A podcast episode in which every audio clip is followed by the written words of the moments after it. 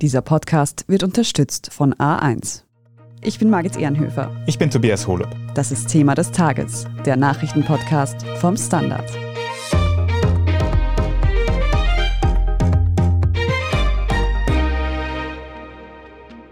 Der ehemalige US-Präsident Donald Trump hat unangekündigten Besuch erhalten. Das FBI hat sein Haus in Florida durchsucht. Nach ersten Berichten sollen die Behörden auf der Suche nach Regierungsdokumenten gewesen sein, die Trump dort unter Verschluss gehalten haben soll. He had taken about 15 boxes with him when he left the White House in January of 2021. But this is a dramatic escalation. Wir haben sogar meinen Safe aufgebrochen, teilte Trump am Montag mit. Das Anwesen von Ex-US-Präsident Donald Trump in Mar-a-Lago, Florida, wurde also vom Geheimdienst FBI durchsucht. Was Trump selbst in den sozialen Medien als unnötigen Angriff und Besetzung bezeichnet, muss in den USA von höchster Stelle genehmigt werden. Wir sprechen heute darüber, was die Strafbehörden in Trumps Anwesen zu finden hofften. Wir fragen nach, inwiefern diese Hausdurchsuchung mit der Watergate-Affäre vergleichbar ist und ob sie Trumps Wiederantritt zur Präsidentschaftswahl verhindern könnte. Florian Niederndorfer aus der Standard Außenpolitik. Donald Trump hat sich also gestern Montag in den sozialen Medien zu Wort gemeldet, weil sein Anwesen in Florida vom FBI durchsucht wurde. Was genau war da los? Tatsächlich hat Donald Trump auf seinem eigenen, von ihm selbst gegründeten Medium Truth Social die Meldung rausgebracht, dass FBI-Agenten in seinem wunderschönen Zuhause, Zitat, in Mar-a-Lago in Florida eingedrungen seien, es besetzt hätten und dort eine Razzia durchführten.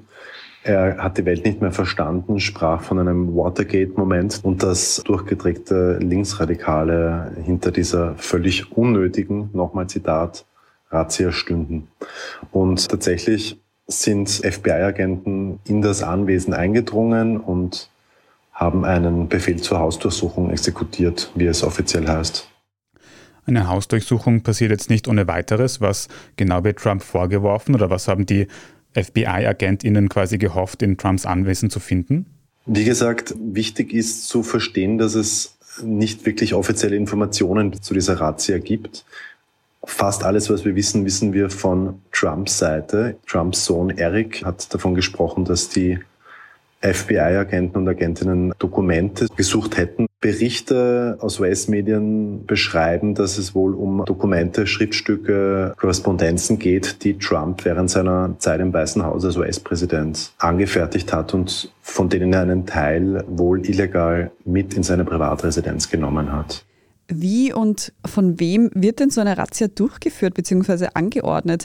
Gibt es da bestimmte Voraussetzungen, die erfüllt werden müssen? Es gibt sogar sehr klar definierte Voraussetzungen. Der vierte Verfassungszusatz der US-Verfassung schreibt vor, dass so ein Durchsuchungsbefehl nur dann durchgeführt werden kann, wenn es tatsächlich handfeste Indizien bzw. Vermutungen gibt. So ein Search Warrant nennt sich das, ein Durchsuchungsbefehl, muss schon einiges an Informationen eigentlich beinhalten, was man sucht und warum man sich dem Ort, den man durchsucht, auch den Fund desselben erwartet. Das ist auch deshalb so streng, um eben so etwas wie Rache auszuschließen.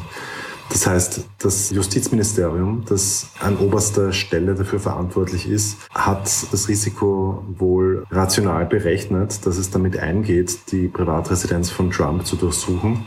Und man kann davon ausgehen, dass die recht genau wussten, was sie suchen und wo sie suchen.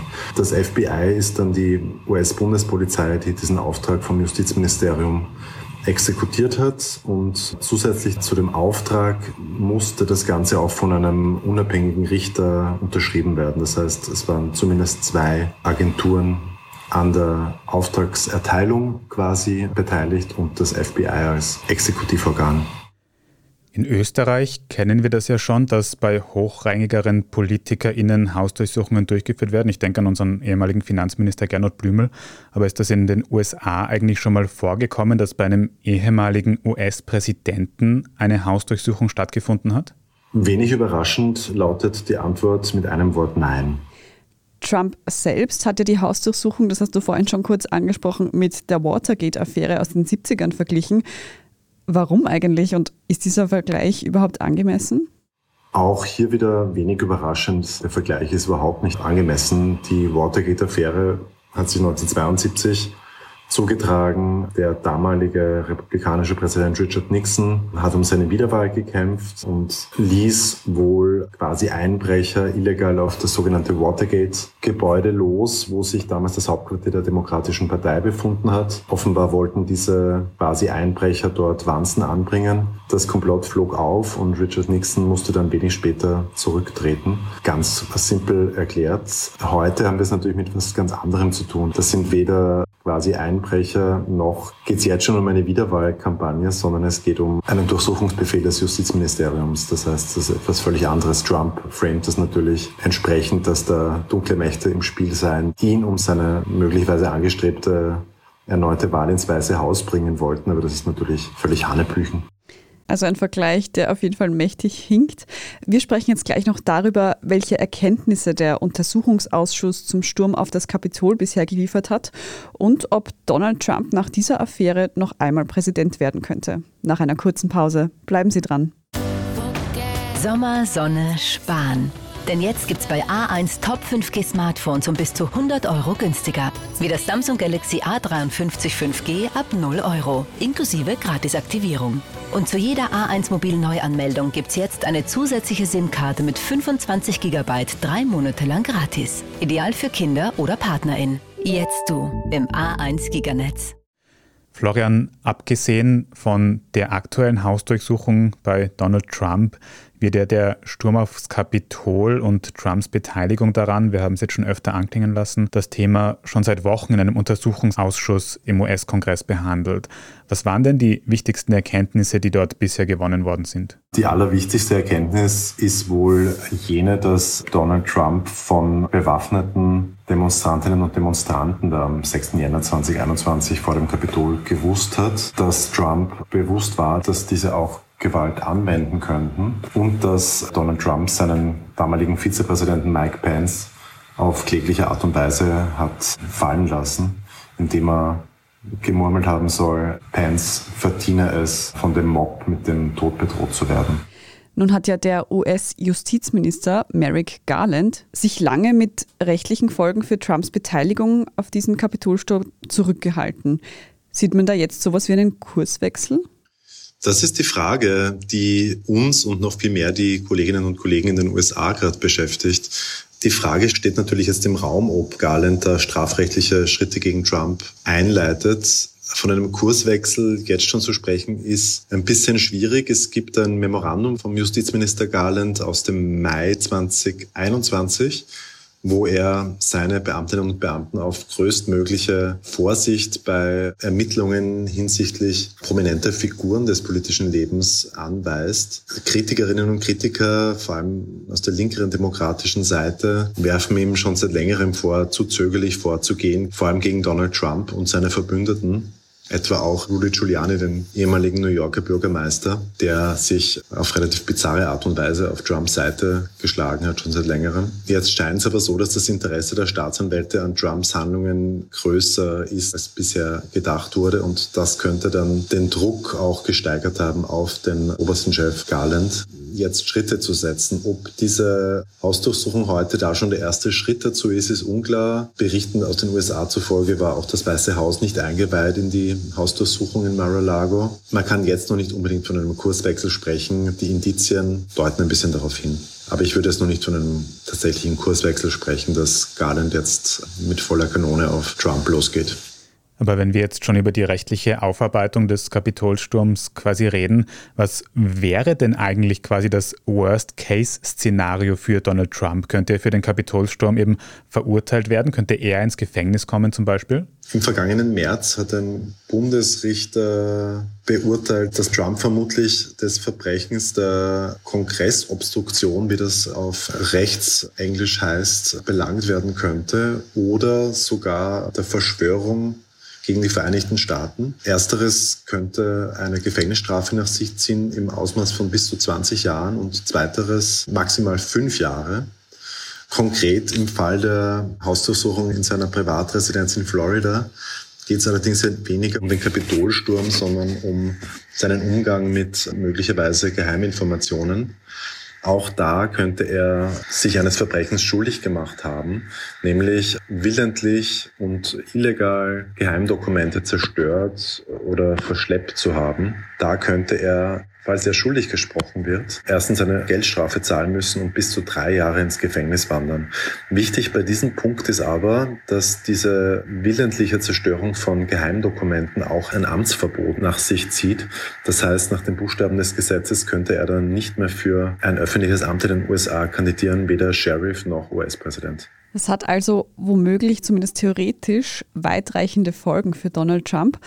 Nun ist es ja so, dass in den USA demnächst Kongresswahlen anstehen. Was wäre denn deine Einschätzung, was diese ganze Aktion jetzt für die Republikaner bedeutet? Könnte sich das auf die Wahl auswirken? Das ist ganz schwer zu sagen. Die Zögerlichkeit von Merrick Garland, dem US-Justizminister, hatte auch damit zu tun, dass das Justizministerium alles dafür tut, auf keinen Fall Einfluss auf eine Wahl zu nehmen. Und nachdem es heuer im November Midterm Elections gibt, war jetzt der August wohl schon die letzte Möglichkeit, dass noch innerhalb von 60 Tagen, die da als Frist, die sich das Ministerium selber auferlegt hat, da jetzt noch tätig werden zu können. Prinzipiell glaube ich, dass bei Donald Trump und seinen Anhängerinnen und Anhängern jegliche Ratio im Prinzip wenig Bedeutung hat.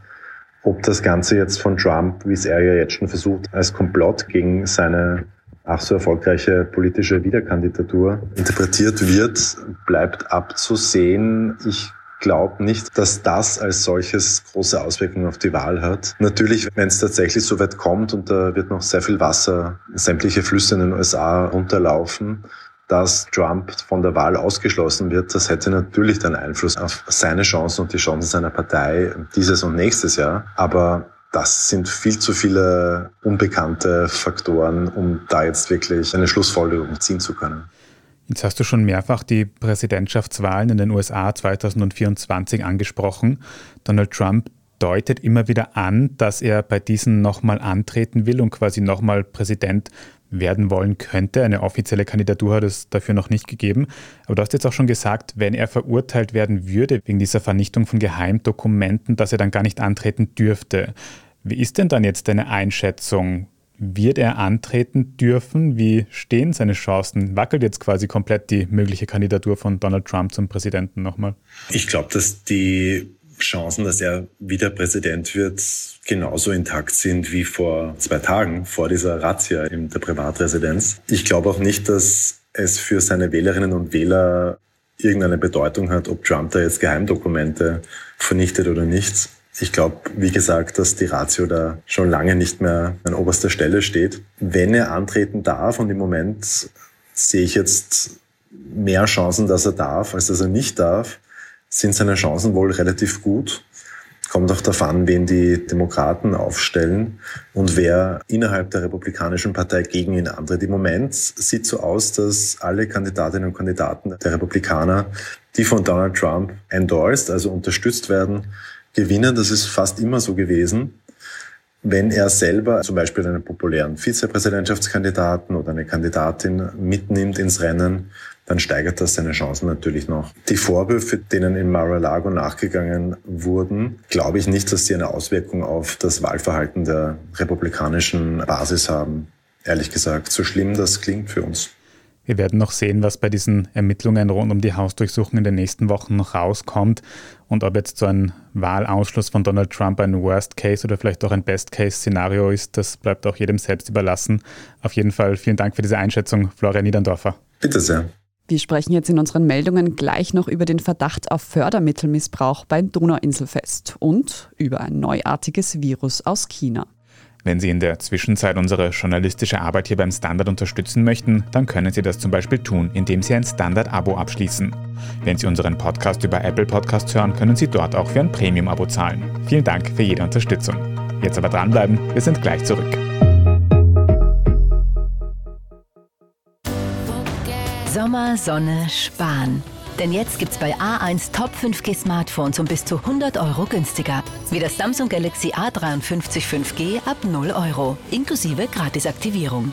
Und zu jeder A1 Mobil Neuanmeldung gibt's jetzt eine zusätzliche SIM-Karte mit 25 GB drei Monate lang gratis. Ideal für Kinder oder PartnerInnen. Jetzt du im A1 Giganetz. Und hier ist, was Sie heute sonst noch wissen müssen.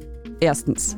Die Stadt Wien wurde im Zusammenhang mit der Finanzierung des Donauinselfests angezeigt. Das Open-Air-Festival mit seinen jährlich 100.000 BesucherInnen wird von der SPÖ Wien und dem SPÖ-nahen Verein Wiener Kulturservice organisiert. Die Kosten werden jedoch zu einem großen Teil von der Stadt Wien getragen. Anfang Juli ging nun bei der Oberstaatsanwaltschaft Wien eine anonyme Anzeige ein, die Vorwürfe gegen die Stadt und den SPÖ-nahen Verein erhebt. Es bestehe der Verdacht, dass gegen Förderrichtlinien verstoßen worden sei. Für alle Angezeigten gilt die Unschuldsvermutung.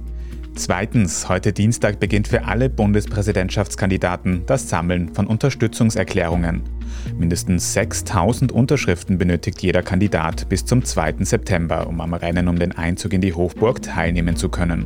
Das gilt sowohl für Amtsinhaber Alexander van der Bellen als auch alle seine Herausforderer von der FPÖ bis zur Bierpartei.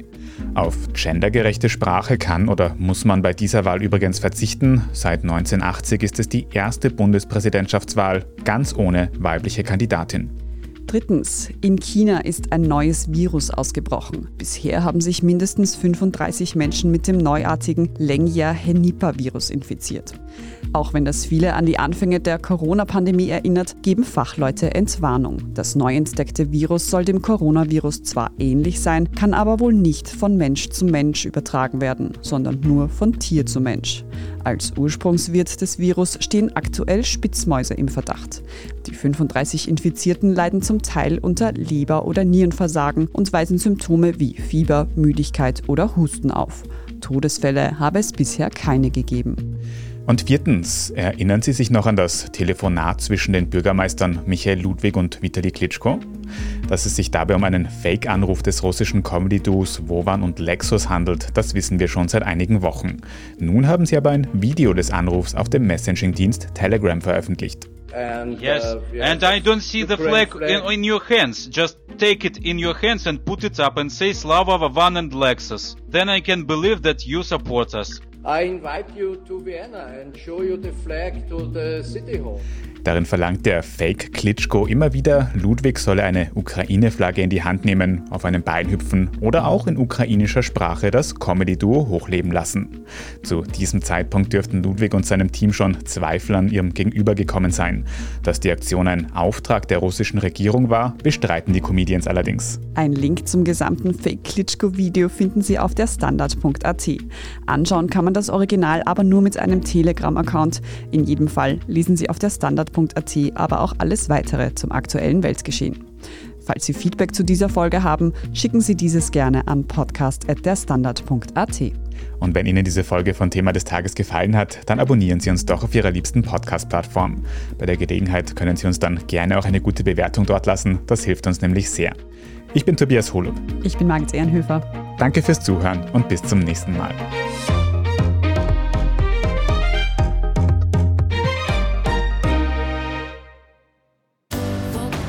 Sommer, Sonne, Sparen. Denn jetzt gibt's bei A1 Top 5G Smartphones um bis zu 100 Euro günstiger. Wie das Samsung Galaxy A53 5G ab 0 Euro, inklusive Gratisaktivierung. Und zu jeder A1 Mobil Neuanmeldung gibt's jetzt eine zusätzliche SIM-Karte mit 25 GB drei Monate lang gratis. Ideal für Kinder oder PartnerInnen. Jetzt du im A1 Giganetz.